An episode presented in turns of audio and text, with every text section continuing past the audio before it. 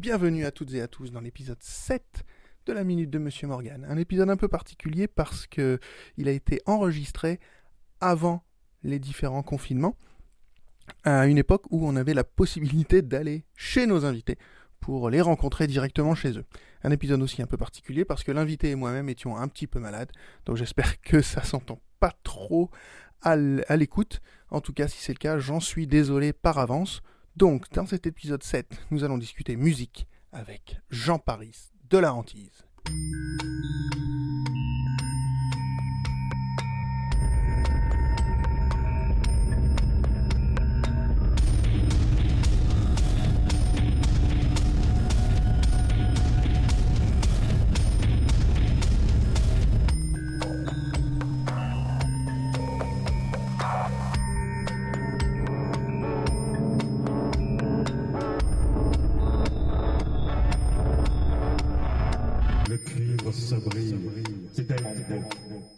Aujourd'hui, on est accueilli chez Jean Paris, qui est lui-même auteur, compositeur, interprète de plusieurs projets, un, peu électro, rock, grunge, etc. On en parlera. On en parlera. Mhm. Euh, il nous accueille chez lui. On a mangé de la super ficelle picarde, euh, préparée par sa compagne.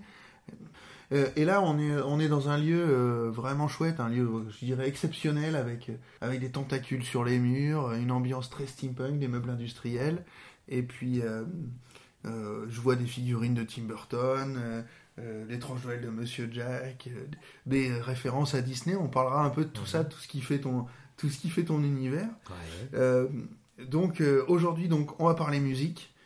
Euh, parce qu'on a marre de parler toujours de littérature. On aime bien ça, mais bon. La musique, c'est bien aussi. La musique, c'est bien aussi. Euh, je m'excuse d'avance, je suis un peu pris de la gorge, euh, je renifle un petit peu, ça c'est les, les, différences de température dans, dans les Hauts-de-France. Donc aujourd'hui, on va parler musique avec Jean Paris, also known as Hiner, Antise. Euh, j'oublie plusieurs pseudos, mais bon, je me tais, je te laisse te présenter en quelques mots. Ok, donc effectivement, donc, bah, on va dire que mon prénom civil, c'est bien Jean Paris. Ouais. C'est comme ça qu'on m'a baptisé. Euh, en revanche, effectivement, j'ai officié sous plein de noms différents. Donc, euh, j'ai officié sous le nom d'Antise, euh, sous le nom d'Inner.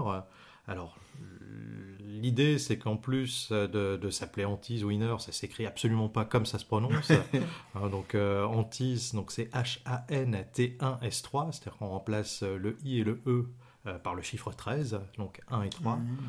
Et euh, donc ça, ça a été en fait mon, pseudo solo euh, au split en fait de mon premier groupe qui datait de 94, qui lui-même s'appelait Antise.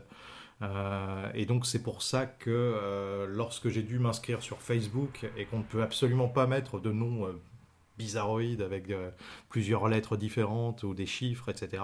ben en fait, je me suis fait connaître aussi sous le nom de Jean Paris de la Hantise. Donc Jean Paris, mon prénom civil, de la hantise pour appeler mon premier groupe qui s'appelait Hantise au pluriel. Et ensuite, donc une fois que le groupe a splitté en 98, euh, j'ai officié sous le nom d'Antise au singulier avec ce fameux HANT1S3. Euh, et, puis, à force de collaboration avec différentes personnes, ben, le, nom euh, de, de, mon projet principal a fini par prendre le nom d'Inner. Alors Inner, euh, qui s'écrit H-Y-3-N-E-R, qui ne veut absolument rien dire, si ce n'est euh, éventuellement euh, se poser quelques, quelques interrogations et se demander pourquoi, pourquoi Inner. l'idée, c'était d'avoir un projet qui portait en fait la lettre H. C'est-à-dire que l'idée, à chaque fois que je faisais un projet, il allait avoir le H de l'antise. Ok. Donc initialement, d'ailleurs, le logo de, de Inner, c'était un, un, grand H. Et j'avais même, peu de temps après, fait un autre projet qui s'appelait Antise Overdrive Project, qui était donc ah oui c'est ça le... voilà. avec les Toons. Voilà avec les Toons donc qui s'appelait Hop H-O-P et euh, donc voilà c'était un petit peu l'idée c'est un hommage à euh, Sydney H-I-P H-O-P même pas même non, pas. non non non. En fait euh, Hop c'était tout simplement parce que à l'époque j'avais fait quelques festivals de musique industrielle j'adorais des, groupes comme 5F55 euh, comme euh, il y avait quoi? Il y avait enfin il y avait tout. Hein. Ça pouvait être euh, expérimental, bruitiste. et, j'aimais beaucoup en fait l'univers de, de, ces groupes-là. Et je m'étais dit, tiens, je vais aussi, pourquoi pas, faire mon projet. Et je voulais en fait, bien évidemment, y inclure mhm. quelque chose que j'aimais bien, à savoir l'univers cartoon, l'univers dessin animé. Et donc tout traiter à chaque fois de quelque chose qui était dans une thématique on va dire, ouais, cartoonesque. Donc l'idée, voilà, c'est que hop, comme c'est une onomatopée qu'on voyait beaucoup aussi dans les bandes dessinées, etc., comme les pifs, les pafs, les flashs, etc. Mais tu dis que ça faisait bien de l'appeler hop, parce qu'en plus, là pour le coup, il y avait une vraie définition mhm. anti-overdrive project. Euh, ça n'a pas duré, hein. on, a, on a fait qu'un mini-album euh, avec la personne avec qui j'ai collaboré à l'époque. Mais voilà, c'était une aparté plutôt sympathique. On peut, on peut encore euh, écouter quelque part ces morceaux? Il y en a en ligne ou? En ligne, non. non, non, ah. non, J'ai eu la chance d'écouter quelques morceaux tout à l'heure. voilà, j'en ai bien évidemment parce que je conserve tout ce que j'ai fait depuis, depuis 91 même, parce que j'ai commencé en 91, même si mon projet date de 94. J'étais jeune à l'époque, mais oh et ouais, mais j'utilisais déjà à l'époque des enregistreurs. Euh, mm. Alors, bien évidemment, hein, c'était euh, des enregistreurs cassettes. C'était même pas du multipiste à l'époque. Tu enregistré comment alors? Ah, bah, J'enregistrais en couche par couche, c'est-à-dire j'enregistrais une première piste, entre guillemets, je la repassais euh, sur un lecteur, un lecteur cassette. C'était un lecteur 4 pistes ou pas, pas, Non, non, non. Ah, je, me rappelle, je me rappelle d'avoir fait ça sur un de mes groupes où effectivement on est plusieurs et il suffit qu'il y ait trois micros sur la batterie et déjà, il ne faut pas se planter pour tout rassembler sur une seule piste. Et ensuite, on accumule les pistes les unes sur les autres. Non, là, c'était pire que ça. C'est-à-dire qu'au début, ben, 91, euh, j'avais quoi? J'avais euh, 12-13 ans. Alors, quand on parle de cassettes, c'est des cassettes audio. Hein. Cassettes audio, ouais, ouais, ouais, ouais, ouais. Et en fin de compte, euh, bah, l'idée, euh, c'était de pouvoir mettre sur cassette des, choses pour que je puisse les écouter dans mon Walkman. À l'époque, j'étais au collège, quoi. Donc, j'avais juste une chaîne IFI qui enregistrait et un lecteur cassette euh, portable, euh, donc qui, euh, qui envoyait du son. j'avais même pas d'autres enceintes, etc. Donc c'était, il y avait un souffle énorme une fois que, j'avais terminé un morceau. Mais en fait, je faisais une partie du morceau. donc si le morceau durait 3 minutes, 3 minutes de guitare avec le chant. Et puis après, je rajoutais des batteries, des machins, mhm. etc. Mais tout était enregistré presque live, quoi. Enfin, live. C'est-à-dire qu'il n'y avait pas de retravail, enfin, on retravaillait pas, c'était pas du multipiste, etc. Donc j'ai appris en fait euh, très vite à faire de, l'enregistrement euh, MacGyver, quoi. C'est-à-dire d'essayer de trouver mm. des techniques avec le peu que j'avais pour pouvoir essayer de construire mes morceaux. Et c'est quelque chose que j'ai toujours gardé. C'est-à-dire que même si au fur et à mesure j'ai pu euh, acquérir du matériel euh, à force d'économie, d'argent, de travail, de tout ce qu'on veut, euh, bah, je garde toujours ce concept de bah, j'ai commencé de rien ou par moment je récupérais même des multi-effets qui fonctionnaient plus, j'avais pas de quoi souder, essayé de mettre des morceaux de scotch ou des choses comme ça ou de, papier alu pour refaire contact. enfin, c'était c'était vraiment des, des, des, conditions déplorables pour enregistrer, mais ça m'a permis de me contenter de peu. Quoi. Mais ça, ça t'a forgé. Ouais. T'a forgé aussi dans ton do-it-yourself. C'est ça, tout à fait, ouais. Oui, donc c'est pour ça que finalement, euh, euh, l'idée en fait de, caractériser ce que je fais de steampunk, euh, c'est parce qu'au final, le, pour moi, le steampunk existait avant même que ce terme-là devienne une mode, qu'on finisse finalement par, par en faire un mouvement, parce que j'étais dans le côté do it yourself, parce que j'étais déjà fan d'univers à la Jules Verne. Euh, c'était vraiment quelque chose que j'adorais. J'adorais aussi Frankenstein. J'adorais toute une littérature aussi qui était assez ancienne. J'ai découvert Lovecraft aussi étant ado, euh, au même titre que, Baudelaire, que machin. Enfin, l'idée, en fait, c'est que euh, j'avais déjà un univers qui pouvait euh, une fois que le steampunk est arrivé, s'approprier, en fait, pas s'approprier, mais se rapprocher, mhm. en tout cas, de, ce qu'on a appelé par la suite steampunk. Et je me suis tout de suite reconnu dedans, c'est-à-dire que finalement, l'imagerie, c'était déjà quelque chose qui m'était familier, donc j'ai pas eu à, me dire je vais devenir comme ça, parce que j'ai traîné dans le milieu métal, gothique, grunge, etc. Et c'est des, milieux où finalement je finissais par à un moment me sentir un peu à l'étroit, parce que j'avais tellement des influences diverses et variées, qu'elles soient musicales, littéraires euh, ou esthétiques, qu'au final, ça collait jamais véritablement. J'avais toujours le cul entre deux chaises, ça ne mhm. fonctionnait pas. Euh, et, ce qui était bien, c'est que du jour où on m'a demandé tu fais quoi? Et j'ai dit du steampunk, pour beaucoup ça a été une révélation. C'est bah oui, c'est évident. C'est évident que ça en soit. Alors que pourtant, le steampunk, il n'y a pas de musique steampunk, il n'y a pas une manière d'en faire véritablement, puisque comme on est toujours dans la récup, comme on est toujours dans le recyclage, dans l'uchronie, en fin de compte, n'importe qui peut inventer son univers steampunk. Il n'y a pas en fait, euh, il n'y a pas un univers, il n'y a pas une esthétique, même si on se rend compte avec le temps, comme dans le milieu métal, gothique, etc., qu'au final, on, est en train de virer au stéréotype et on normalise un on normalise et on se dit tiens à un moment donné il n'y a qu'une manière d'être gothique il n'y a qu'une manière d'être steampunk il n'y a qu'une manière d'être métalleux alors qu'en fait pas du tout. Euh, après, initialement c'est des mouvements où on est véritablement dans le do it yourself la récupération la réinterprétation. Donc c'est assez personnel à la, à la base on parle de punk, finalement, le punk c'était ça, on était déjà dans le do-it-yourself. Ah il n'y avait pas de mode punk, il n'y avait pas une manière de se faire de, crête, ou il n'y avait pas les fringues toutes faites qu'on achetait sur eBay. À l'époque, tout était fait, euh, en tout cas. Euh, en tout cas, pour moi, le, punk du steampunk, c'est clairement hérité, hérité du do-it-yourself. C'est ça, ouais. Et, tu, tu, évoquais juste à l'instant le, euh, ta découverte. Comment tu te souviens comment tu as découvert ça? Ouais. En fait, à l'époque, on ne nommait pas ça steampunk.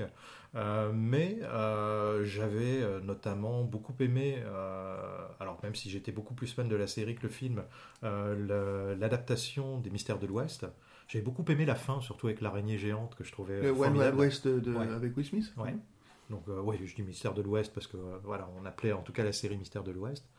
Euh, et puis, euh, la grosse révélation, elle a été musicale. Euh, j'ai fait la découverte de Dr. Steele.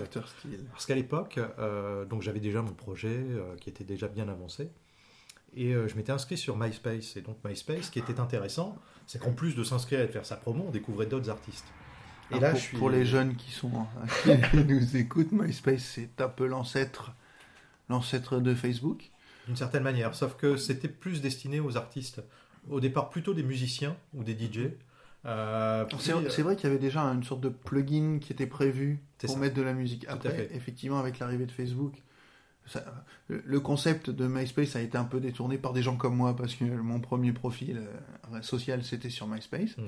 Et, euh, également, avec l'arrivée de Facebook, MySpace est complètement recentré sur, sur cette sur, cette thématique musicale en mhm. optimisant, en faisant des vraies pages de groupe. MySpace, c'est un peu, pour le coup, c'est un réseau social qui était plutôt branché musique. On pouvait le customiser beaucoup plus. Oui, carrément, c'est génial. On avait accès un peu au code. C'est ça. On avait accès au code et pour le peu qu'on savait triturer un peu dans les codes, on pouvait vraiment personnaliser sa page et en faire un site internet qui était vraiment à l'image du groupe. C'était presque steampunk déjà. Ouais. Ah, il y avait des business euh, autour de la customisation de ces pages MySpace. Ouais, parce qu'on pouvait acheter effectivement des templates en fait MySpace. Euh, il y en avait des gratuits, hein, parce que moi je me souviens avoir pris des templates gratuits et les avoir customisés et après ajouter en fait mon euh, univers euh, graphique à partir d'éléments graphiques que j'avais travaillé à l'époque sous Photoshop.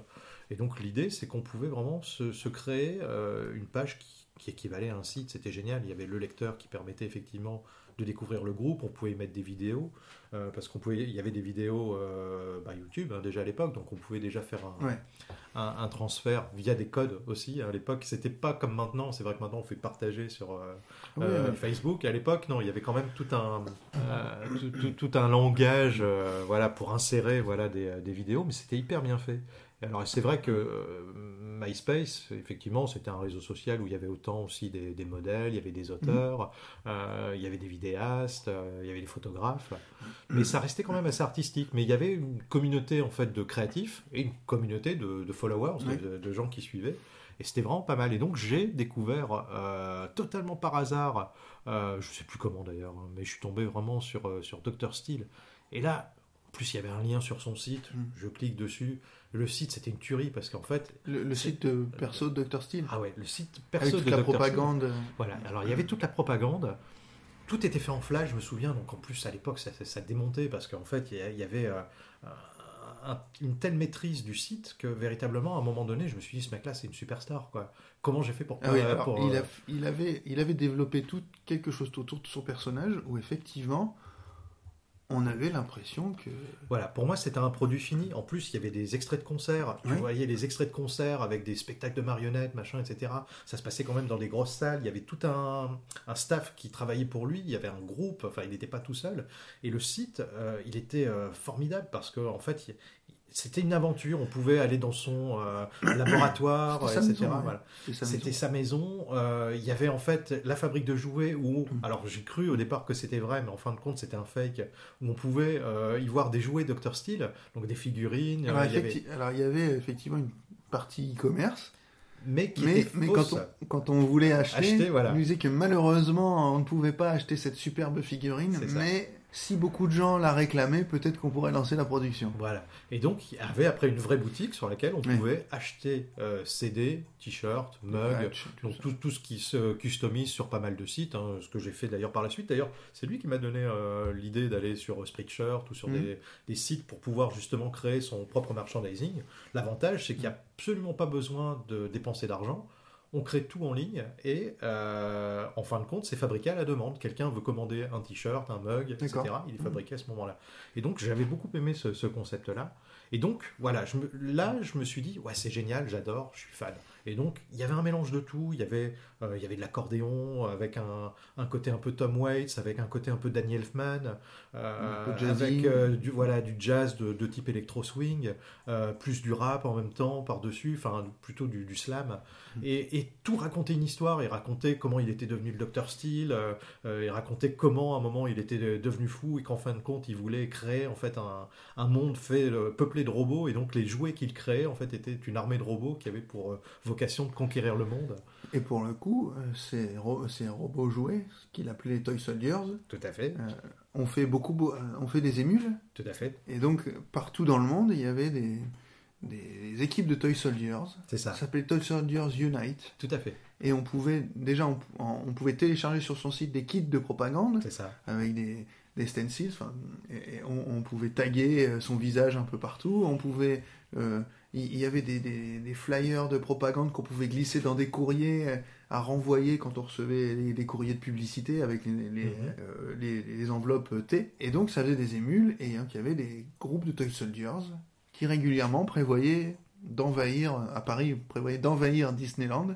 Alors il y avait un, un truc très particulier qu'on peut vraiment trouver qu'aux États-Unis, parce que même le costume des Toy Soldiers ça faisait quand même un peu Troisième Reich. Ah, mais carrément, euh, il, jouait beaucoup sur cet euh, effet-là. D'ailleurs, il y avait même des pubs qui faisaient pubs de propagande, entre pubs de propagande Troisième Reich et même russe, euh, un peu. Lui, il était habillé en savant fou, donc la tenue blanche avec les grands gants en latex qui remontent jusqu'au jusqu'au coude. Il avait les grosses googles. Et les grosses goggles.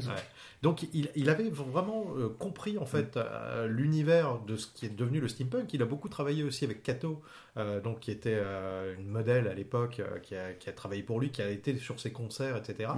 Et qui elle a développé ce terme de steampunk. C'est-à-dire qu'en fait la première fois où j'ai vraiment entendu ce terme-là, bien qu'il date de bien avant, puisqu'après j'ai étudié la question.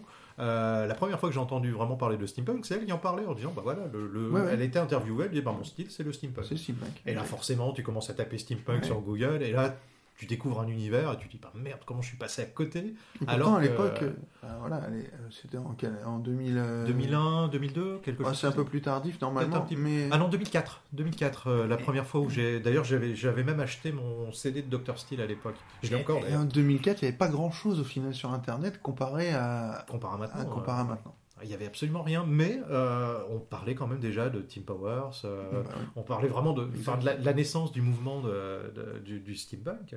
Et donc j'ai commencé à m'y intéresser. Et alors ce qui est assez drôle finalement, c'est qu'à l'époque, je n'étais pas un très grand lecteur, je lisais assez peu.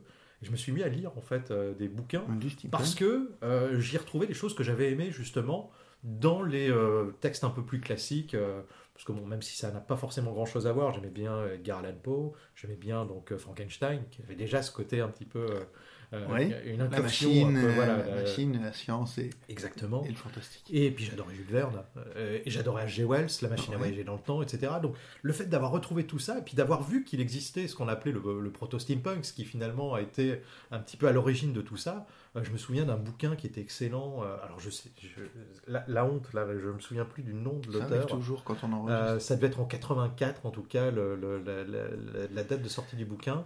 C'était une réécriture de l'œuvre d'H.G. Wells par un contemporain. C'est Christopher Priest, La machine à voyager dans l'espace. Exactement. Et j'avais adoré parce que ça commençait comme la machine à explorer le temps hum. et ça se terminait comme, la, guerre des mondes. La guerre des mondes donc euh, il y avait un côté Mars Attacks, quoi, finalement, euh, qui était, qui était euh, excellent et avant l'heure. C'était déjà bourré d'humour aussi, les voilà, personnages principaux. Voilà, il y avait, il y avait de l'humour, il y avait des références à d'autres livres, à d'autres, il y avait d'autres références culturelles. Mais voilà, j'avais trouvé ça génial de mélanger les univers. Et là, je me suis dit, putain, il y a un truc qui me plaît énormément parce qu'en fin de compte, bah, je me retrouve carrément dedans, quoi. Mmh. Et alors, ce qui est assez marrant, c'est que au moment où j'ai commencé à découvrir Doctor Steel, etc., il y avait déjà des bouts de mes morceaux où j'avais utilisé, alors je sais pas pourquoi, des bouts de, de samples de musique de jazz, etc., que j'avais incorporé à mes morceaux. Je me suis dit, mais c'est dingue de, se rendre compte qu'on fait presque la même chose, sauf que j'avais pas thématisé ma, musique autour de, quelque chose, d'un sujet précis. Et euh, au final, c'est un peu grâce à Dr. Steel qu'est sorti mon premier vrai album produit qui s'appelle Egovox. Oui. Euh, à l'époque, j'avais mon meilleur ami euh, Yigael qui avait en fait euh, commencé une trilogie en bande dessinée de science-fiction qui s'appelait Egovox. Et j'aimais tellement sa BD, je me suis dit, bah voilà, j'ai trouvé mon thème. Alors, c'était pas steampunk du tout, hein, là, c'était vraiment quelque chose qui, qui, qui s'approchait plus de, de Fondation d'Asimov ou des robots, Mhm. toujours du même Asimov.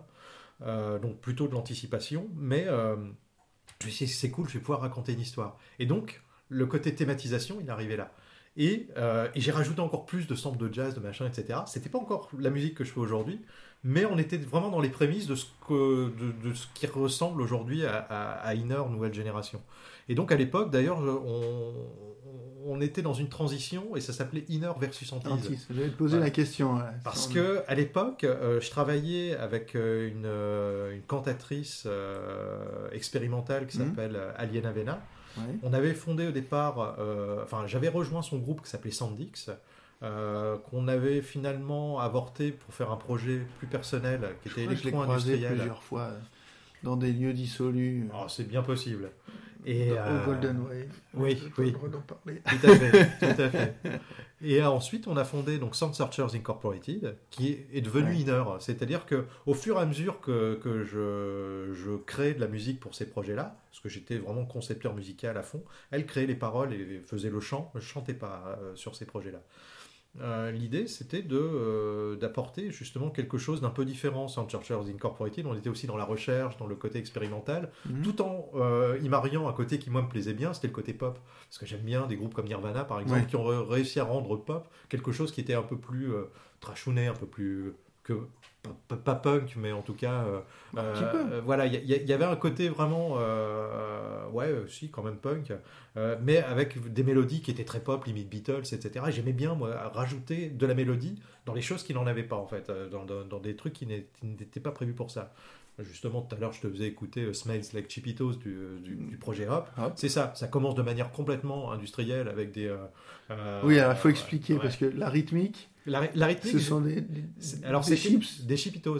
des chipitos qui sont mangés. Voilà, c'est des espèces de chips. Quand on entend le crunch Voilà. de Donc la... on en a mangé plusieurs. Ouais. J'ai- J'ai samplé euh, en fait les, les crunch, crunch, crunch. J'en ai fait euh, du rythme. Ça commence petit à petit. Et à un moment, il y a une cassure où en fait on reprend euh, la thématique musicale de Smelly Cats de Phoebe dans Friends. Friends, en, en changeant les paroles. Donc là, ça devient Smelly Cheese.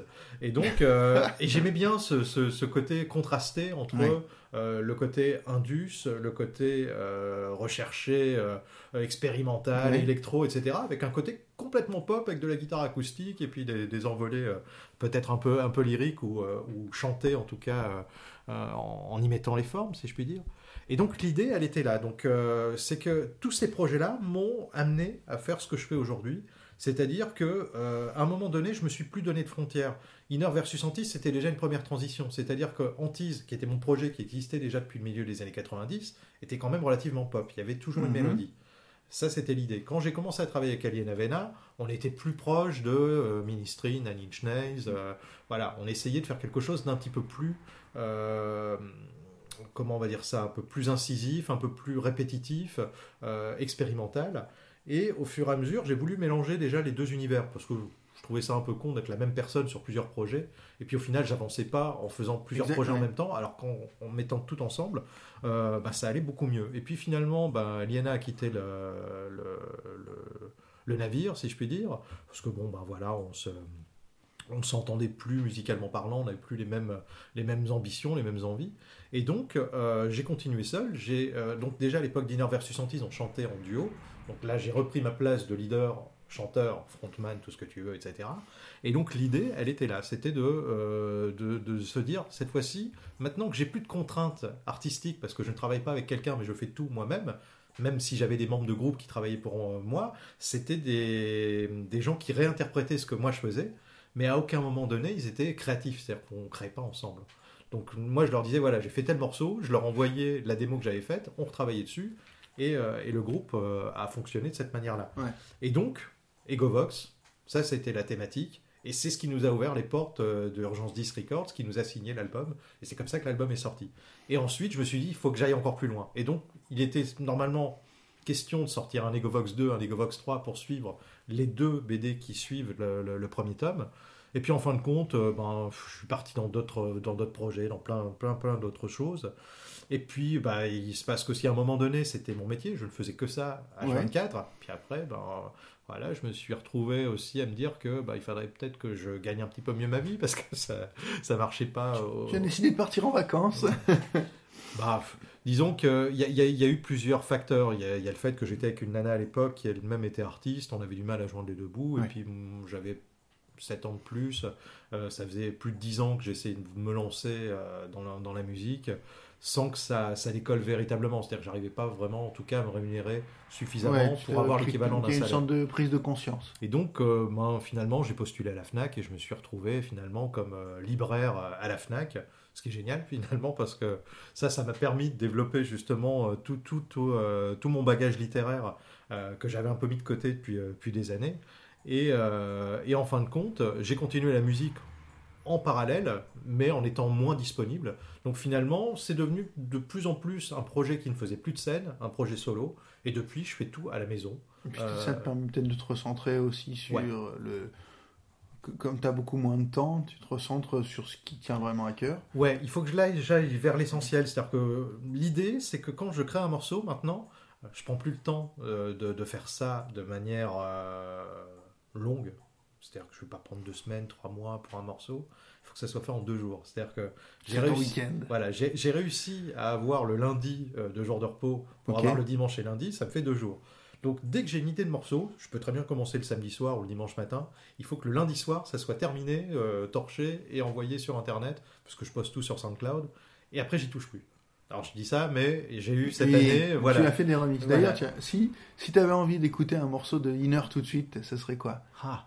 Euh, alors, ce sera pour la première coupe, la première pause après 25 minutes de discussion. Alors, euh, bah, si on voulait rester dans, un univers qu'on peut qualifier de steampunk et un morceau qui finalement euh, témoigne de l'influence qu'a pu avoir par exemple Dr Steele sur mon travail, ce serait Lodanum. Lodanum qui a déjà été, notamment on en parlait tout à l'heure, c'est qui a été remixé, hein, retravaillé, pas remixé, mais retravaillé voilà, c'est retravaillé, et qui a déjà été utilisé par l'excellente euh, chaîne YouTube L'éco-vaporiste par l'excellent euh, Captain Sky, si tu m'entends, je te salue. Et donc, donc on va se faire un petit break et on va écouter Lodanum. Lodanum, version 2019 Version 2019.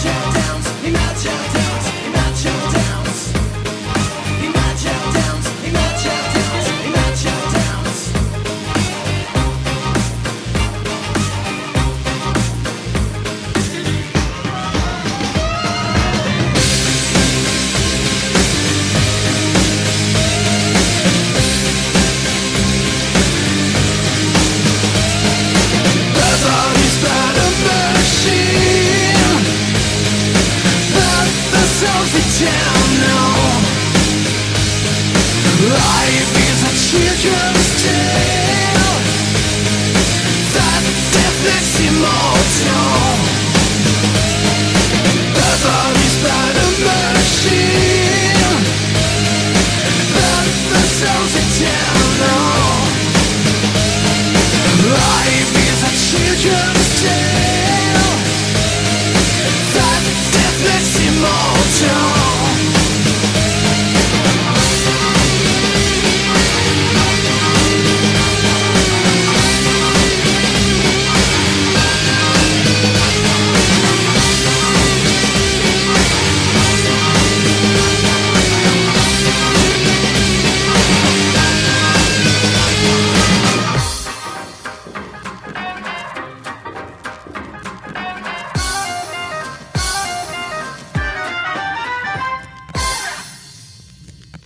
c'était Laudanum, Ouais. version 2019. C'est certainement l'un de- l'un des morceaux préférés de ce que tu as fait, en plus des, des reprises, parce qu'on parlera tout à l'heure Ouais. de ton travail, ton travail de reprise.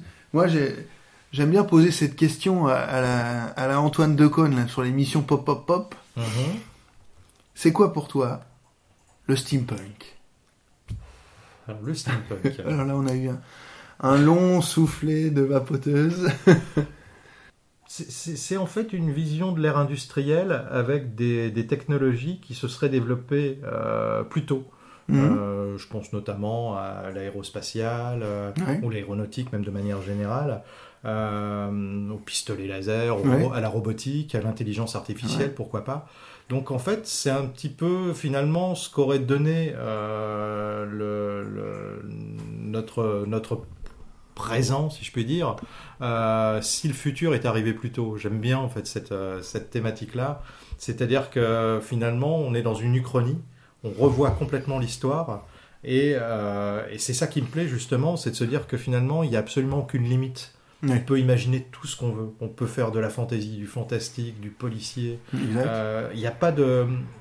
Il n'y a pas de caracté- caractéristiques si ce n'est l'Uchronie, c'est-à-dire se faire plaisir en reprenant des choses qui ont existé, en les modifiant, en les trafiquant, en, imaginant finalement quelque chose de complètement nouveau.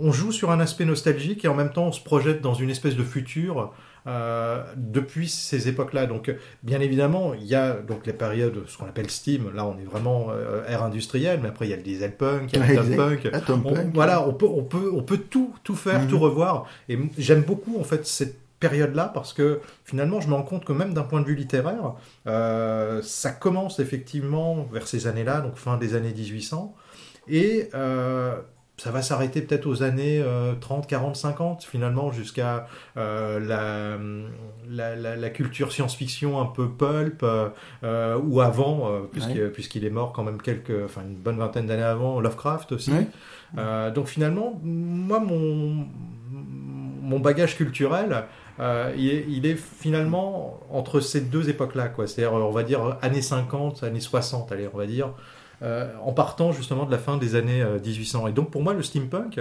euh, représente la version idéale euh, de, de ce qu'aurait pu être cette époque-là, si, euh, voilà, si on avait pu y vivre ou si on avait fait tout simplement un voyage dans le temps et qu'on avait pu emmener dans nos bagages quelques, quelques iPhones, euh, pistolets laser ou, euh, ou fusées ou tout ce que tu Mhm. veux et qu'on les aurait amenés à l'époque.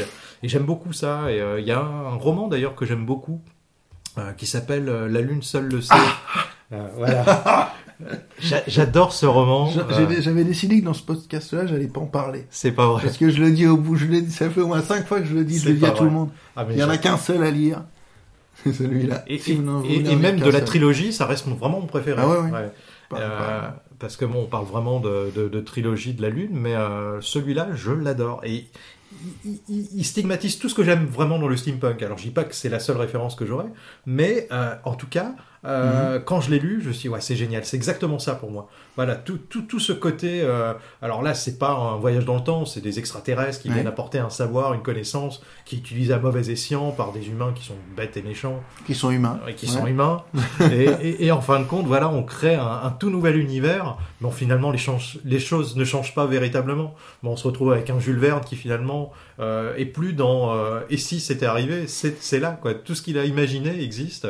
Et donc, euh, on peut aller de la Terre à la Lune, etc. C'est- Et, et c'est vraiment excellent. J'adore vraiment ce, ce, ce roman-là. Et il, il- il symbolise en tout cas une bonne partie de ce qui m'a plu, en tout cas dans le steampunk. C'est d'ailleurs un des premiers bouquins que j'ai lu euh, avec. euh, le, euh, si, il y avait le, le Team Powers. euh, Les voix d'Anubis. les voix d'Anubis. Et puis sur les mers ignorées ou les plus ignorées, je- j'ai plus Ouais, le titre exact. celui qui était l'inspiration du- d'un des pirates des Caraïbes. Oui, voilà, la fontaine de Joumance, ouais. mer- sur des mers plus ignorées, je crois. Ouais, j'ai- un doute sur le titre. Le pire, c'est qu'il est là-bas. Là. On, on- on- on le voit là. C'est écrit trop petit, je ne vois pas d'ici.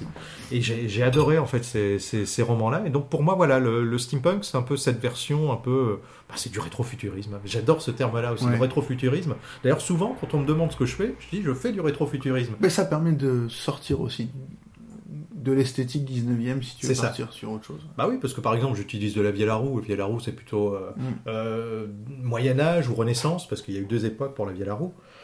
Euh, D'utiliser en fin de compte des choses qui à la base ne se mélangeraient pas parce qu'elles ne sont pas des mêmes époques. Et là, tu dis voilà, je prends de la vieille à roue, je mélange ça avec de la techno, et puis on va voir ce que ça donne en y mettant un petit peu de rock et du, de l'accordéon, quoi. Donc on, on a parlé de la Lune seule le sait, Ouais. des, des voix d'Anubis, Ouais, qui les voix d'Anubis qui est un des trois romans fondateurs, tout à fait. fondateurs du steampunk. Euh, qui- Est-ce qu'il y a d'autres œuvres qui, qui, qui sont pour toi un peu fondatrices dans ton steampunk à toi Alors fondatrice ou représentative Parce que euh, fondatrice, ça serait vraiment celle que je considère comme les premières euh, On ayant parlé- existé euh, d'un point de vue euh, chronologique. Parce que j'aime beaucoup, par exemple, le Paris des merveilles de, de Pével. de Pével ouais. Je, suis, je suis fan, alors que c'est arrivé longtemps après, mais euh, j'adore. J'adore le, le côté euh, fantasy, policier, fantastique. Alors, je me rappelle plus de la, de la date de sortie du premier parce qu'il a bénéficié de plusieurs éditions avant de. Alors je peux pas te dire parce que là, je, je- je dispose une- d'une dernières belle- éditions Une collector. belle euh, édition, voilà. ouais, c'est vrai. Euh, je ne saurais plus te dire exactement. Je Donc- sais qu'en tout cas, moi, je euh, l'ai découvert. en Donc cas. Pével et, et, Pével et son Paris des merveilles, toi, ça tombe dans, dans le steampunk. Ouais, ouais, ouais. Et pareil que il y en a un autre. Alors c'est marrant, c'est qu'il y a trois bouquins qui se passent dans ce qu'on pourrait appeler le Paris des merveilles Ouais. de Pével, mais c'est pas Pével. Euh, Il y a le Karim Berouka, Féoui des guillotines, qui, est, gé- qui est génial, qui est excellent. C'est top ça. Karim Berouka, bon, qui était le, qui est Qui toujours, est toujours le frontman. le, le- le chanteur. frontman de Ludwig, puisque Ludwig 2088 s'est reformé. D'ailleurs, il ressort un album là, le mois prochain. Et un grand collectionneur de montres, ça c'est pour la, c'est pour la private joke. Et, euh, et j'ai beaucoup aimé aussi euh, Rue Farfadet de Raphaël Albert. Ah oui. Alors, Rue Farfadet, le- euh, j'ai pas trop aimé le premier. Ça sent le premier roman et on a envie de mettre plein. Par contre, le deuxième est vraiment chouette. Euh, avant le déluge. Avant le déluge, ça c'est vraiment. Et même les. euh, alors, je- ça s'appelle pas les confessions, mais il parle d'un- d'un d'un elfe fumeur d'opium ou quelque chose comme ça. Euh, ou de- On Ah, je sais plus. Le pire, c'est que je l'ai là, là-bas. La honte, la honte. la mettra honte. toutes les références Ouais, sur le site internet. Ah, toujours est-il que voilà, j'ai beaucoup aimé euh, donc les Raphaël Albert, plus pour le côté urban fantasy. J'aime Mhm. bien justement le fait d'y inclure euh, ben, des personnages fantastiques, chose qu'avait fait Pével aussi hein, finalement, Mhm. et ce qu'a fait euh, également aussi avec euh, avec Féoui des guillotines. Et j'aime beaucoup ça en fait, le, le fait de se dire, voilà, on prend de la fantasy un peu à la Harry Potter finalement ou euh, à la croisée des mondes. Et, euh, et puis voilà, on imagine que bah, ce monde-là existe véritablement et euh, dans notre monde à nous, mais le monde est revu et corrigé. euh, dans le Pierre Pével, la, la Tour Eiffel est en bois, blanc. euh, en bois blanc et elle chante les soirs de pleine lune. voilà, c'est génial, c'est hyper poétique. J'aime beaucoup la poésie qui se dégage justement, euh, qui n'est pas forcément toujours le cas de toutes les, toutes les œuvres steampunk, mais j'aime bien l'aspect poétique. Donc après, c'est euh, marrant parce que euh, ce qui est vachement décrié dans, dans les, les voix d'Anubis, c'est le fait qu'il n'y ait pas de machine. c'est vrai. Et, et qu'on est plutôt autour de la magie, la magie égyptienne, et Ouais. sans, sans dévoiler. Et, et donc, il y a certaines personnes qui considèrent que que c'en est pas. Quand bien même, euh, Jeter, dans son, dans son courrier, dit, euh, dit que ça en est. Mhm. Et, et donc, il y a toute cette vague, euh, on- je sais pas comment on pourrait dire, Gaslamp Fantasy, si on voulait mettre une étiquette dessus. Ouais. Moi, je le mets dans mon steampunk parce que j'aime bien ce mélange. Ça fait appel à la fantasy, qui est un, truc, euh, qui est aussi un, genre littéraire qui me plaît beaucoup. Tout à fait, ouais. Et donc, donc là, on est en, en littérature. et S'il y a d'autres œuvres, on peut partir à tous, tous azimuts. Hein. Bon, là, on a parlé de Dr. Steele. Ouais, ouais. Pas- Bah, en fait, après, euh, je vais pas te cacher que euh, moi, déjà tout petit, j'adorais Jules Verne, notamment 20 milieux sous les mers, ça reste un de ceux que je préfère. Ouais. C'est pour ça que j'ai beaucoup de, de références Il y a, ici. des belles, euh, il y a des belles reproductions en maquette du Voilà, Nautilus de Disney. Donc euh, voilà, parce que j'aime beaucoup en plus oui, la- la- ce que- ce qu'en a fait Disney. Par contre, euh, dans ma salle de bain, qui est aussi une pièce assez Et on dit- particulière, à la salle de bain, on a l'impression que c'est la salle de bain, une salle de bain du Nautilus. eh ben, il y a un cadre avec le vrai dessin Exactement. original. ouais, en forme Euh, de cigare. Voilà, Ouais. imaginé par, par Jules Verne. Donc euh, c'est vrai que euh, ça, ça a été en tout cas l'un de ceux que j'ai préférés. Euh, alors bien évidemment, j'adore De la Terre à la Lune et Autour de la Lune, qui sont aussi voilà euh, des, des romans que j'adore, euh, qu'on peut considérer comme du steampunk, puisque finalement, bah, c'était une vision du futur qu'avait Jules Verne à l'époque. Donc maintenant, on Ouais, peut parler mais- de rétrofuturisme, parce qu'en le lisant aujourd'hui, c'est rétro, et c'est futuriste, parce qu'on parle des technologies Ah ouais, mais là, c'est tiré par les cheveux. Ah mais c'est tiré par les cheveux, mais je m'en fous. Moi, voilà, tu me demandes ce qui me plaît. Ouais. euh, non, voilà. alors par contre, effectivement, là, Jules Verne, euh, c'est compliqué avec Jules Verne et avec Wells également. Ah, ah oui. C'est que, George Wells, j'adore aussi. c'est le steampunk, c'est du rétrofuturisme, effectivement. Alors, euh, je comprends, je comprends ta conception du, du fait que aujourd'hui, effectivement, si on lit du Jules Verne, on peut imaginer que ça peut être steampunk parce qu'il Ouais. il a imaginé une sorte de futur qui n'a jamais eu lieu. Tout à fait. Euh, Quoique, Mais- quoique. Il a quand Ouais. même imaginé la ah, Jules- fusée Jules Verne se, avant même se que- base sur des technologies de l'époque qui, Ah oui, a une grande connaissance. Il y avait une vraie recherche. Alors après, ce qui est intéressant pour moi dans le steampunk, c'est qu'on est aujourd'hui et qu'on va faire une relecture, mais en gardant nos pieds dans le 21e siècle. Ce que Jules Verne faisait, lui, c'était de l'anticipation plutôt. Oui. Et ce qui est compliqué à, déterm- à déterminer si Jules Verne c'est du steampunk ou pas du steampunk, moi je considère que c'en est pas. Mhm. Mais ce qui est compliqué, c'est que son esthétique colle, enfin, colle à 100% avec l'esthétique du steampunk et les machines et, et toute la technologie qui est déployée. Sauf que lui, de son 19e siècle, il imaginait le futur comme, euh, comme aujourd'hui les auteurs de SF euh, Ouais. aujourd'hui imaginent le futur. euh, Oui, comme Asimov avec euh, justement le cycle des robots, bien évidemment. Ou le, le dernier Alain Damasio, Les Furtifs. hein, Ouais. On est aussi dans un futur proche, bon, mais on est également dans l'anticipation. Mais bon, Et je vois que tu as une superbe édition de Jules Verne illustrée par Didier Graffet. ouais, ouais. Ça, c'est introuvable aujourd'hui. Bah, c'est quasiment d'époque. hein. Ça, c'est chouette. hein. C'est donc une illustration euh, de, donc de 20 milieux sous les mers Mhm. par Didier Graffet de Grune, chez Grund. Chez Grund. ouais. l'édition Grune qui euh, alors je vais essayer de vous retrouver je vais vous mettre euh, la dans, dans le site internet j'ai écouté une interview euh, je crois que c'était peut-être d'ailleurs l'éco-vaporiste qui a été est allé chez Didier Graffet et Didier Graffet dit que en fait ce qui était génial c'est qu'il a eu carte blanche sur euh, sur sur ce sur, sur- sur cette illustration et il explique qu'il a qu'on lui a dit qu'il pouvait faire autant de dessins qu'il voulait. Donc il s'est plongé dedans comme il est retourné tombé dans sa jeunesse et il nous a fait un, livre un livre magnifique. Je lance donc un, appel si quelqu'un a une petite édition, euh, sait pas quoi en faire euh, avant que je vienne voler celle de Jean Paris chez lui. Hein, je connais son adresse. donc effectivement Jules Verne, euh, le Paris des mystères, la Lune seule le sait, que je conseille Ouais. toujours toujours. Bon, le- la, la machine Ouais. d'explorer le temps hein, de G. Wells, je suis. euh, je On suis- a parlé de Wild Wild West. Ouais. de Dr. Steele, donc on a quand même. Et s'il y a des plasticiens ou des graphistes qui, qui te parlent? Bon, Didier Graffet, euh, je suis fan. Mais fan à mort, quoi. Je veux dire, D'ailleurs, j'ai quelques-uns de ses, ses bouquins. J'ai euh, le, le, bah, le steampunk, justement, celui qui s'appelle euh, de vapeur et d'acier avec euh, Xavier Moméjean. Voilà, et l'autre avec Moméjean qui s'appelle Effluvium. Effluvium, voilà, qui est sorti il n'y a pas très longtemps. pas- ouais, grand format, Su- magnifique quoi. Magnifique. Magnifique. Donc euh, là, je dirais quoi Ça reste euh, bah, une référence. En plus, Cocorico, il est français, donc Ouais. euh, on va pas se plaindre. Euh, sinon, euh, alors, si ça te dérange pas, je vais aller chercher les bouquins. Va chercher les bouquins. Alors, ce qui, ce qui est génial, c'est que euh, la lumière du salon, euh, On a l'impression que c'est une, c'est une- la, la lumière du salon est électrique, mais on a l'impression que c'est une lampe à gaz avec une petite flamme à l'intérieur. Ça donne une sacrée ambiance. Les tentacules sur le mur. Jean Paris qui est en train de faire tomber tous les livres de sa bibliothèque, qui les prend très précautionneusement. Il y a un auteur que j'aime Et donc il nous, ra- il nous amène deux ouvrages.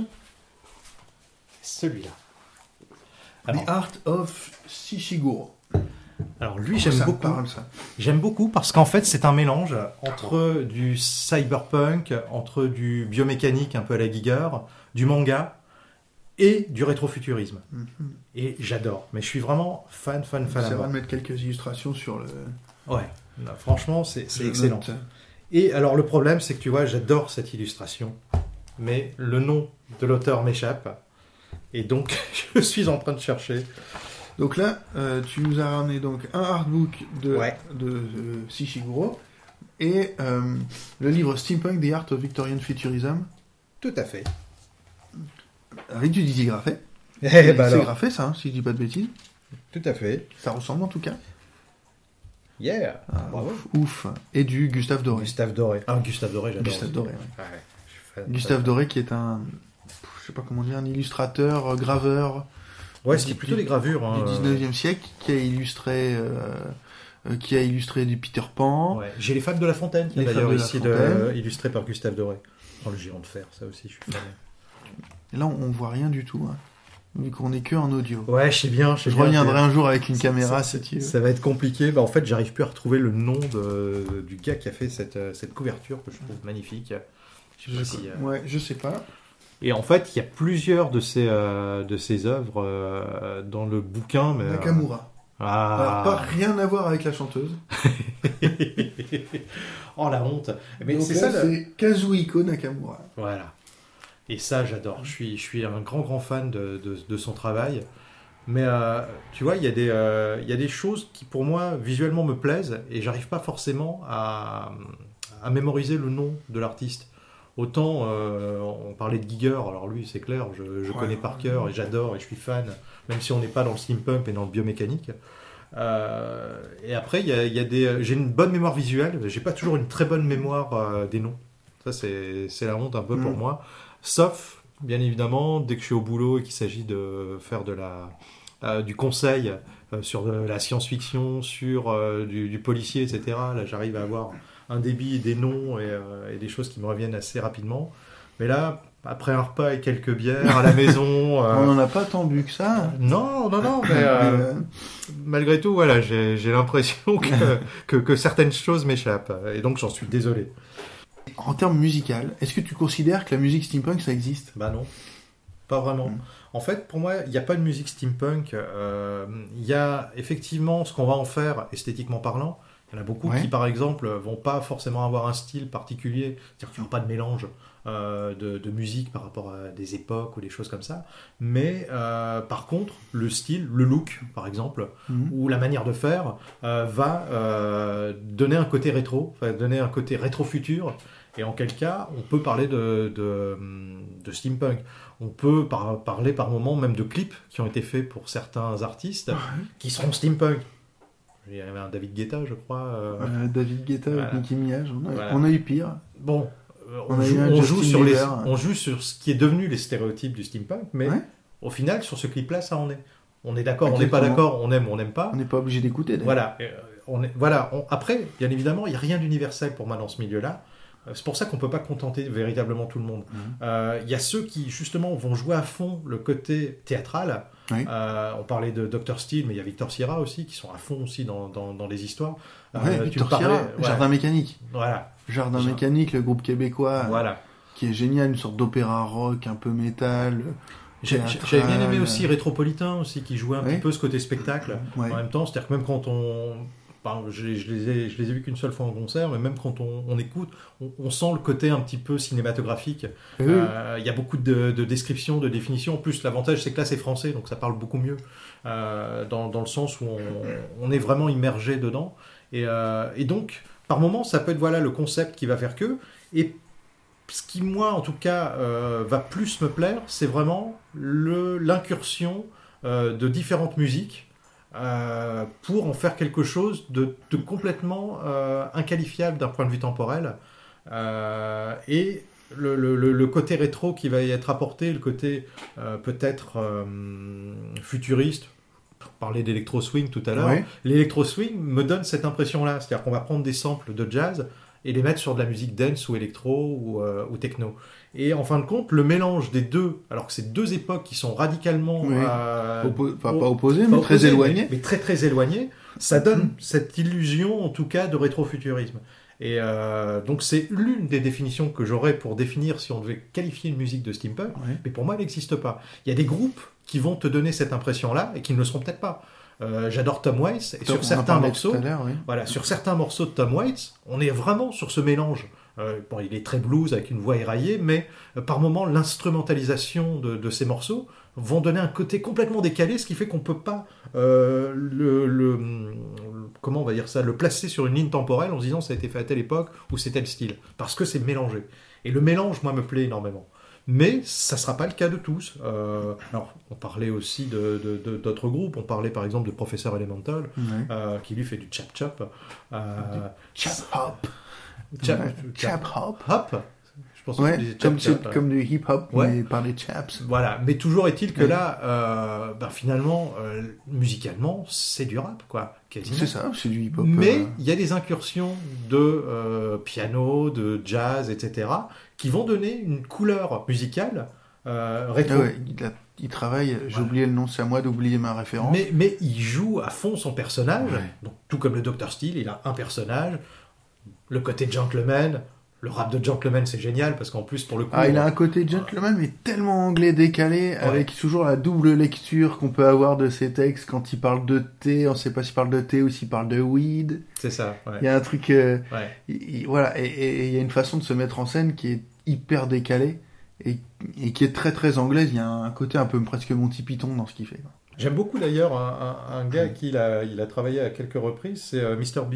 Mr. B, The Gentleman Rhymer. Ah, J'adore aussi. ce, ce faux clash Oui. sur leur album Ah, où à la fin ils se disent que c'est trop fatigant et que on pourrait aller boire un peu de gin et que l'autre il a de il a de l'opium dans sa dans sa poche et qu'on pourrait partager tout ça. Et- C'est excellent. J'ai- J'aime beaucoup l'univers qu'ils ont créé parce que, pareil, encore une fois, ben, Mr. B, lui, euh, ce qu'il apporte essentiellement, c'est que lui, il est vraiment musicien. Lui, il joue du banjo essentiellement. Ouais. Mais après, il y a toute l'instrumentalisation qui est plutôt électro, avec des samples, avec. euh, par moments, ça, ça vire presque à la dubstep, et pourtant, il y a toujours ce rap de gentleman par-dessus, etc., avec un débit. Et Il puis il débit- fallait y aller quand même de faire une reprise de I like to move it, move it. Ouais, il a un débit, ce mec, d'ailleurs. Ouais. euh, Alors pour l'avoir vu en, en concert, il est tout seul et il a tout ce côté instrumental avec lui en ça. plus de son Voilà. en plus de son banjo et c'est hyper impressionnant. Pourtant, il reste assez statique. Le professeur Elemental, lui, il va un peu il court, il court partout, fait des gestes et tout ça quand il monte à cheval, on voit qu'il monte à cheval. Mhm. Euh, mais Mr. B, reste un peu. C'est vachement gentleman où, où il écarte juste les genoux à un moment donné pour faire un petit geste, des trucs comme ça. Mais, euh, donc, Mis- ouais, Mr. B. Après, ce, qui- ce que je trouve intéressant euh, dans la musique steampunk, c'est, c'est effectivement la mise en scène, la fiction. Ouais. La fiction, le fait de, de, racon- de raconter des histoires dans, dans ses chansons. Mhm. Et, et toi, est-ce que tu qualifierais du coup, toi, ta musique de steampunk? Alors moi c'est un univers qui me plaît, je me sens bien dedans. Bon comme tu peux le voir. euh, Tu aimes bien cet univers? J'aime bien cet univers-là parce que voilà, je, je, je suis dans, dans cette optique de rester en fait fidèle à ce que j'aime. J'ai jamais véritablement changé en fin de compte, c'est-à-dire que je suis passé par des phases quand même. hein. J'étais j'étais goth à une époque, j'étais Ouais. grunge à une autre, mais en fin de compte, ce qui m'a jamais quitté, c'est ce côté rétro-futur que j'aime beaucoup, le côté industriel, le côté récupération, le côté do-it-yourself. Et en fin de compte, euh, aujourd'hui, c'est pas une maison que j'ai décorée en hommage au mouvement steampunk. C'est ma manière d'être, c'est mes goûts euh, esthétiques qui sont, qui sont ceux-là. Et donc, j'ai pas besoin de devenir steampunk, je pense que je suis déjà dans cet esprit-là, dans, dans l'esprit rétro-futur, hein, pour parler euh, de, de manière plus, plus large. En revanche, ma musique, je peux pas véritablement la qualifier de steampunk parce que je vais pas toujours utiliser ce qui me plaît dans certains artistes, enfin dans la musique de certains artistes, c'est-à-dire ce mélange Ouais. obligatoire. Je vais pas me forcer à me dire là il va falloir que je rajoute un trombone, là il va falloir que je rajoute un accordéon pour euh, donner un côté rétro. Non, en fait, comme je te l'expliquais maintenant, j'ai une manière d'écrire et de composer où j'essaye de jouer sur l'urgence du moment C'est-à-dire que j'essaye de faire en sorte que, que ce soit euh, texte, musique, enregistrement, En deux mixage, jours, etc. Essayer de faire au maximum en deux jours. Sinon, je reprends le week-end d'après pour terminer, etc. Ça m'est déjà arrivé. hein. Et puis à un moment, j'ai galéré sur un morceau où il m'a fallu peut-être euh, un, un mois peut-être pour le terminer, pour y revenir, etc. Mais l'idée, voilà, c'est de jouer quand même sur une certaine forme d'urgence. Et donc, à la base, je sais jamais véritablement quel morceau sera composé euh, au bout des deux jours. J'en sais absolument rien. Ouais. Donc ça, dépendra de l'humeur du moment. Étant donné que je suis d'un naturel dépressif et que j'ai eu quelques, quelques, quelques déboires, de- enfin, dernièrement, maintenant ça, fait, ça, ça date un peu, mais j'ai eu des périodes un peu où, où j'étais à, à- à limite borderline. Euh, J'avais surtout le besoin de m'exprimer. Donc le côté euh, j'ai envie de faire de la musique steampunk, on l'oublie complètement, on s'en fout. Dans ces cas-là, l'idée c'est de se dire, voilà, on, on- on va prendre euh, voilà, un texte, une phrase, quelque chose, un son, et puis on va voir ce que ça va donner. Et donc, par moment, effectivement, ça a donné des morceaux comme l'Odanum. Parce que l'Odanum, j'étais dans une ambiance... euh, alors ça allait pas, forcément. L'Odanum, c'est une critique de la société, de ce qui va pas. Ouais. Au départ, j'avais le syndrome de la page blanche, j'arrivais pas à écrire, et je suis parti là-dessus. Donc euh, ça commence par on vit le temps de la, enfin on vit l'ère de la page blanche, on n'invente plus rien. Enfin, c'était un peu ça parce qu'au départ j'écrivais le truc en français, puis après j'ai essayé de trouver euh, une manière de, l'écrire en, en anglais, etc. J'ai une version française d'ailleurs Ah oui. je te fasse. ouais, ouais. J'écouterai ça avec Il plaisir. faudra que je te fasse euh, découvrir, mais voilà, je, l'avais- je l'avais d'abord. euh, la première ébauche était en français. Et euh, je voulais, euh, un petit peu comme l'a, a pu le faire euh, Cure, qui est un groupe que j'adore, qui n'est pas, qui est pas steampunk non plus, qui avait l'art et la manière de te raconter des textes de dépressifs sur de la musique super joyeuse. Enfin, surtout à, à l'époque The Head on the Door, à l'époque Kiss Me, Kiss Me, etc. Et donc, c'était un peu l'idée, c'était de, de trouver quelque chose d'un petit peu entraînant, joyeux, alors que les paroles ne le sont pas du tout. Et l'idée était même de, de, de, de faire une cassure sur le refrain, de faire un, un refrain avec plus de guitare, un peu plus rock, Mhm. et puis limite de philosopher un peu. Donc euh, bon, euh, là l'idée c'est de se dire que voilà le, le corps n'est que enfin le corps n'est que machine, mais l'âme est immortelle. euh, Enfin voilà, parler un petit peu de, de manière très poétique. Mais euh, il se passe que le champ lexical pouvait correspondre à l'univers steampunk. Parce qu'on parle de corps, de machines, machin, etc. Donc on, essaye de, rester très pragmatique, très terre à terre sur quelque chose qui ne l'est pas. Et puis le côté un peu jazz, le côté un peu rock mélangé, le côté un peu hip-hop, euh, enfin voilà, le, mélange fait que ça a bien pris pour celui-là. Donc effectivement, euh, quand je me présente avec ce morceau-là, on me dit ouais c'est bon, ça c'est steampunk. Par contre, quand je vais faire écouter d'autres titres euh, qui ont été composés dans un autre état d'esprit, effectivement. Quand on regarde tout ce que tu as produit, il y a des trucs vachement électro, Mhm. il y a des trucs qui, sont, qui peuvent clairement être estampillés, euh, qui peuvent être estampillés steampunk. euh, Des trucs qui sont très rock aussi. des choses euh, qui sont, ouais, un, un mélange d'électro, un peu d'électro swing euh, Ouais. euh, avec, euh, avec du rock, d'autres qui sont quand même vachement indus. Ouais. Donc euh, on, on- on navigue en- en- on navigue entre ces, ces univers qui pour moi sont pas forcément pas forcément imperméables entre eux. Non, non, non, puis il n'y a, il y a rien d'incompatible. Mais disons que l'idée, c'est que comme je me donne pas de limite et que je mélange ce que j'ai envie de mélanger, par moment, ça va être considéré comme du rétrofuturisme, du steampunk, par moment, ça ne le sera pas. Mais la seule, euh, comment on va dire ça, le, seul euh, fil rouge euh, de tous les morceaux, c'est qu'il y aura toujours un mélange, malgré tout. Parce que je suis incapable de faire deux fois le même morceau. Et j'aime pas, de manière générale, en tout cas, je, quand j'écoute de la musique, euh, j'aime pas déjà quand un groupe se répète, quand il fait tout le temps la même chose. Et j'aime pas trouver une recette que je vais ensuite euh, réutiliser sur d'autres morceaux. Par moment, ça va se sentir que voilà, j'étais influencé par tel ou tel titre. euh, comme je te l'ai expliqué, j'ai des influences qui sont absolument pas steampunk d'un point de vue musical, puisque Oui, je ça, suis- ça- ça se sent si tu fais aussi beaucoup de reprises. ouais, ouais, ouais. Des reprises qui pourraient. eh, Ce qui est intéressant, c'est quand on, on écoute ce que tu fais. Euh, Il n'y a rien de péjoratif dans le fait de dire qu'il y, a y un lien entre les morceaux sans qu'il y ait vraiment de lien musical. Mhm. On a vraiment des morceaux qui sont globalement très différents. Ouais. Et dès qu'on entend tes reprises, on sait que ça c'est du, c'est du Jean Paris, c'est du Inner. Ouais, ouais. T'as fait toute une série de reprises euh, en hommage à David Bowie. Notamment, ouais, ouais, quand il est décédé, ça m'a fait, euh, ça, m'a fait un mal de chien. Putain, j'étais, j'étais pas bien du tout. L'idée, c'est que, j'aime pas ce, ce côté-là parce que finalement, ça fait un peu essayer de récupérer, voilà, la mort de quelqu'un pour essayer de se faire un peu de pub. Ouais, Mais à chaque fois que quelqu'un euh, décède et que j'aime bien, le seul, la seule chose que je parviens à faire, si c'est un musicien ou un artiste euh, musical, c'est une reprise euh, en hommage. parce que euh, les mots me manquent. Je pense que je serais peut-être maladroit sur, euh, sur la manière de faire et j'ai pas non plus envie de faire comme sur Facebook, genre RIP, euh, euh, je sais pas, euh, RIP C'était le Michael, meilleur d'entre eux. RIP Michael Bah, Jackson, RIP David trop Bowie, tôt. euh, parti trop tôt.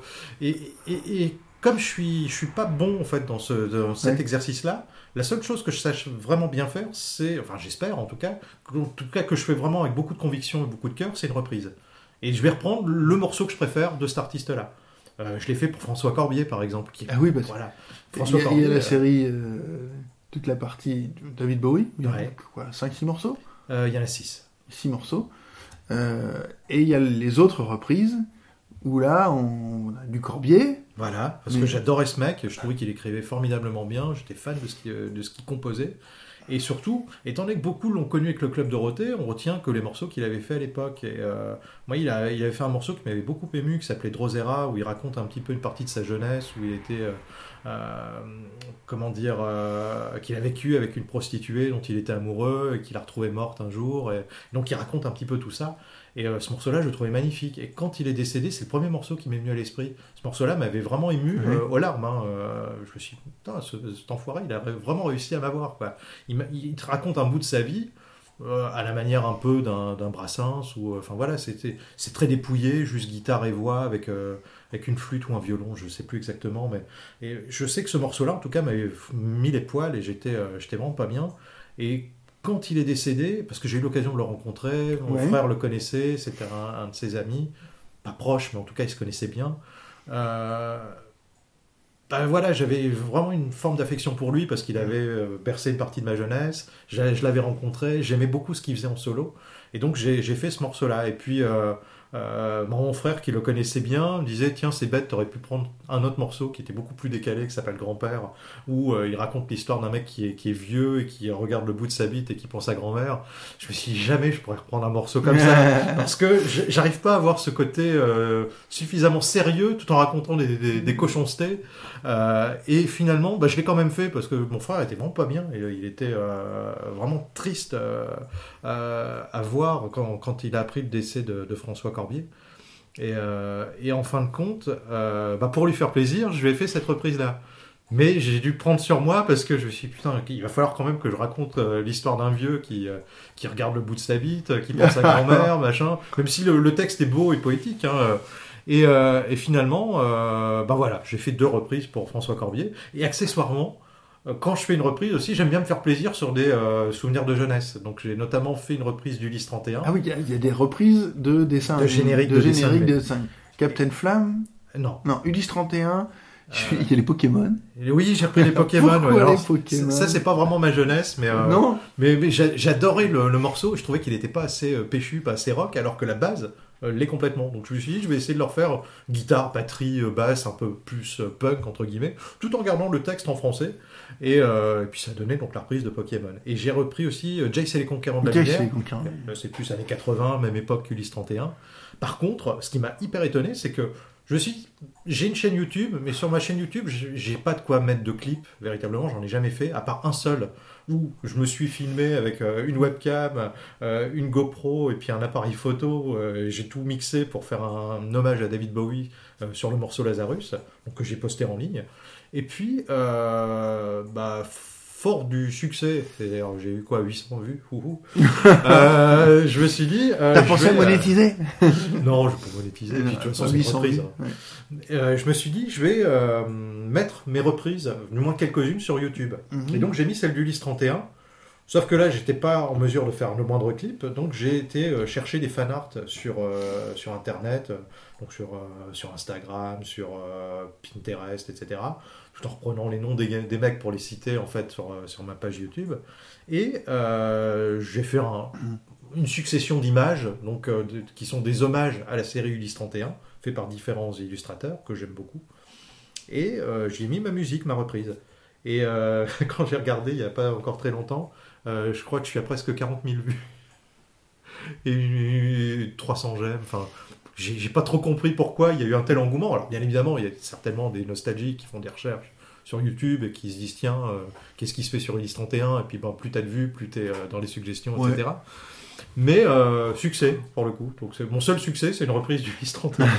voilà.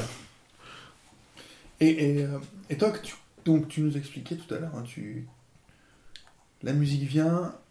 Ça peut être... Ce qui est intéressant, c'est que tu n'as pas d'idée prédestinée sur ce que tu veux faire. Ça peut être un bout de texte, Ouais. ça peut être un son que tu vas sampler et, et retourner, etc. Et Alors ça dépend parce qu'en fait, effectivement, comme je t'ai expliqué, j'ai plusieurs manières de travailler. Je fais de la programmation, je fais du DJing, j'utilise des samples, mais je suis aussi musicien. oui, c'est ça, il y a quand même une foultitude Ouais. d'instruments là-haut. Ouais, ouais, ouais. Donc, euh, bah, Avec euh, ce tricord. Alors ouais, j'ai un tricord donc, qui est un peu l'an- l'ancêtre du, euh, du banjo. Donc celui que, que j'ai a été fait par un luthier qui est parti à enfin qui euh, récupéré un crâne de sanglier et sur lequel il a en fait monté un manche, des cordes, etc. Il faut s'imaginer une, une sorte une guitare avec à la place de la, la caisse C'est ça, Ah. un crâne de sanglier. un crâne de sanglier steampunk. Ouais, ouais, ouais, parce qu'il m'y a mis des, des petits rouages, euh, un œil de verre avec un œil qui s'allume, etc. quand euh, j'allume le préampli et Ouais. tout. Donc, euh, ouais, ouais, il a, il a fait ça super bien. Et, euh, et donc, l'idée, euh, voilà, elle est là, c'est que euh, c'est vrai que j'aime bien les instruments un peu décalés. Donc, euh, je me suis fait faire deux vielles à roue, dont une un peu steampunk, justement, une en forme de scarabée aussi, que j'aime beaucoup. Et l'idée, c'est que euh, ben, elles ont des sonorités euh, différentes et elles m'apportent quelque chose euh, de radicalement Ouais. différent. Et il y a des moments où je vais utiliser un son de vielle, mais que je vais modifier, soit avec une pédale whammy, comme pour le, le morceau I Feel Like a Frankenstein's Monster, ou alors par moment, bah voilà, en fait j'utilise plein plein d'instruments en live, enfin en live, disons que c'est pas du, sample ni euh, de- des- choses préenregistrées. Euh, donc je, sais faire de la guitare, de la basse, de la batterie, je sais faire plein de trucs en fin de compte, ça c'est l'intérêt. Et donc ça restera toujours un mélange de tout ça, c'est-à-dire qu'il y aura peut-être euh, souvent une base soit électro, euh, soit des vraies batteries, soit des batteries synthétiques, soit un mélange des deux, etc. Et donc l'idée, c'est au final de constituer un morceau, sauf que je sais jamais véritablement comment je vais le commencer. Ça peut effectivement partir d'un texte, d'un mot, d'un son, euh, d'un truc que j'aurais gratté et puis je me serais enregistré sur une impro et puis je me dis tiens ça c'est pas mal et puis je vais retravailler ça. Euh, par exemple pour les reprises de Bowie, je les ai toutes faites euh, guitare, sèche et voix et j'ai ensuite fait l'instrumentalisation après. Je l'avais jamais fait euh, jusque-là, mais comme les morceaux je les connaissais et que j'étais capable de les reprendre juste en, Mhm. en unplugged, je les ai d'abord enregistrés comme ça et puis ensuite j'ai rajouté euh, basse, batterie, synthé, euh, sample, euh, etc. Et tu sais jamais où le morceau va te mener. Non, et je sais jamais à quoi va ressembler le morceau. Par moment, j'ai une idée préconçue de ce que je veux faire. Au final, ça n'a rien à voir. En fait, je crois que je suis jamais parvenu à faire ce que je voulais faire à la base, quand j'avais à la base une idée préconçue d'un morceau terminé.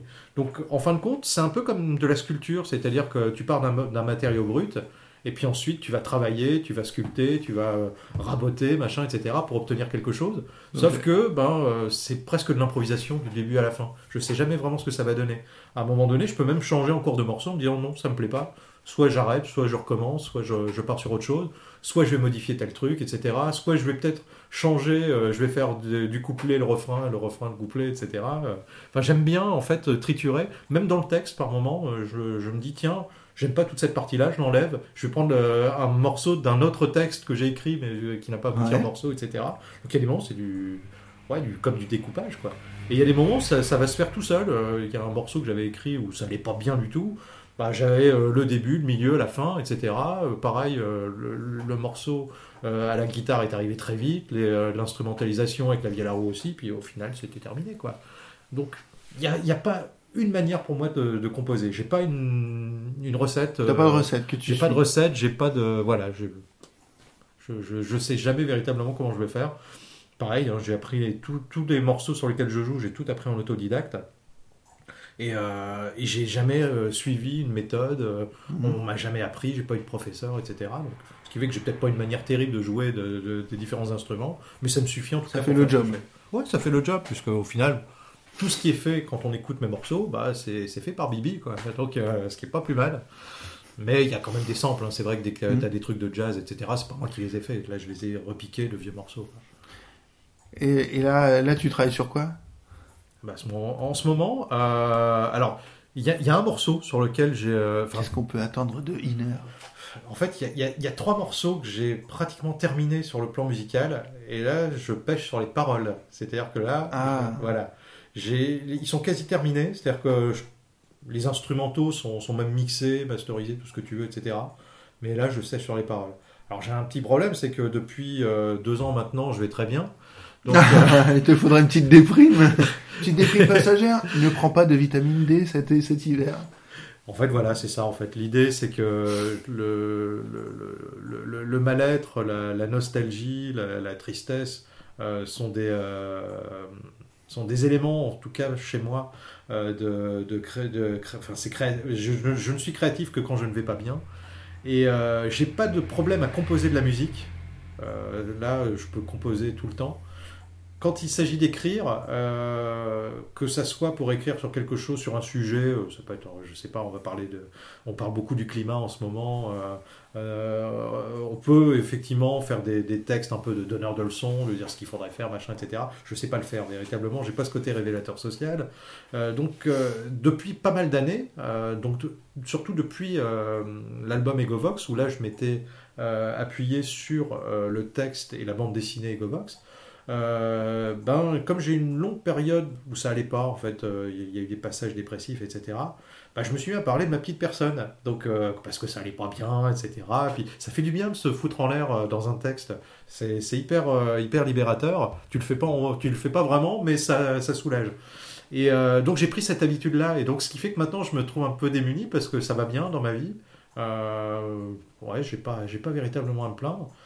Et résultat, comme ça va plutôt bien, euh, bah, j'ai pas de colère, j'ai pas de tristesse, donc j'ai rien à dénoncer non plus, j'ai pas de, de, de, syndrome dépressif. Donc euh, bah là, l'idée, ça serait de trouver peut-être un moment donné un sujet qui va me plaire et puis écrire dessus. Euh. Par contre, des, des écrits, j'en ai des tonnes, des tonnes, mmh. des tonnes. Hein. J'ai, euh, euh, ça, ça, ça, va peut-être pas se compter en gigas de texte, mais j'ai plein, plein, plein de textes. Donc ça va être aussi peut-être, pourquoi pas, rechercher dans des choses que j'ai faites il y a longtemps, que j'ai déjà écrites, etc. Et que euh, je vais remixer. Euh, remixer.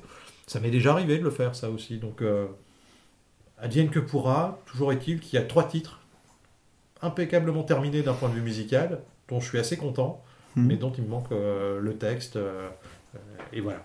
Ok.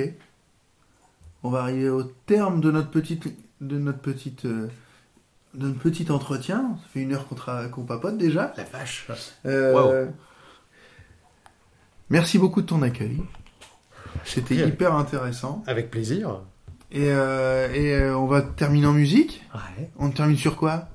Ah bah on parlait d'I Feel Like a Frankenstein. Ah, je m'en doutais, je me disais, j'allais déjà te proposer. On va faire ça, on termine là-dessus. I Feel Like Frankenstein's Monster. Yeah.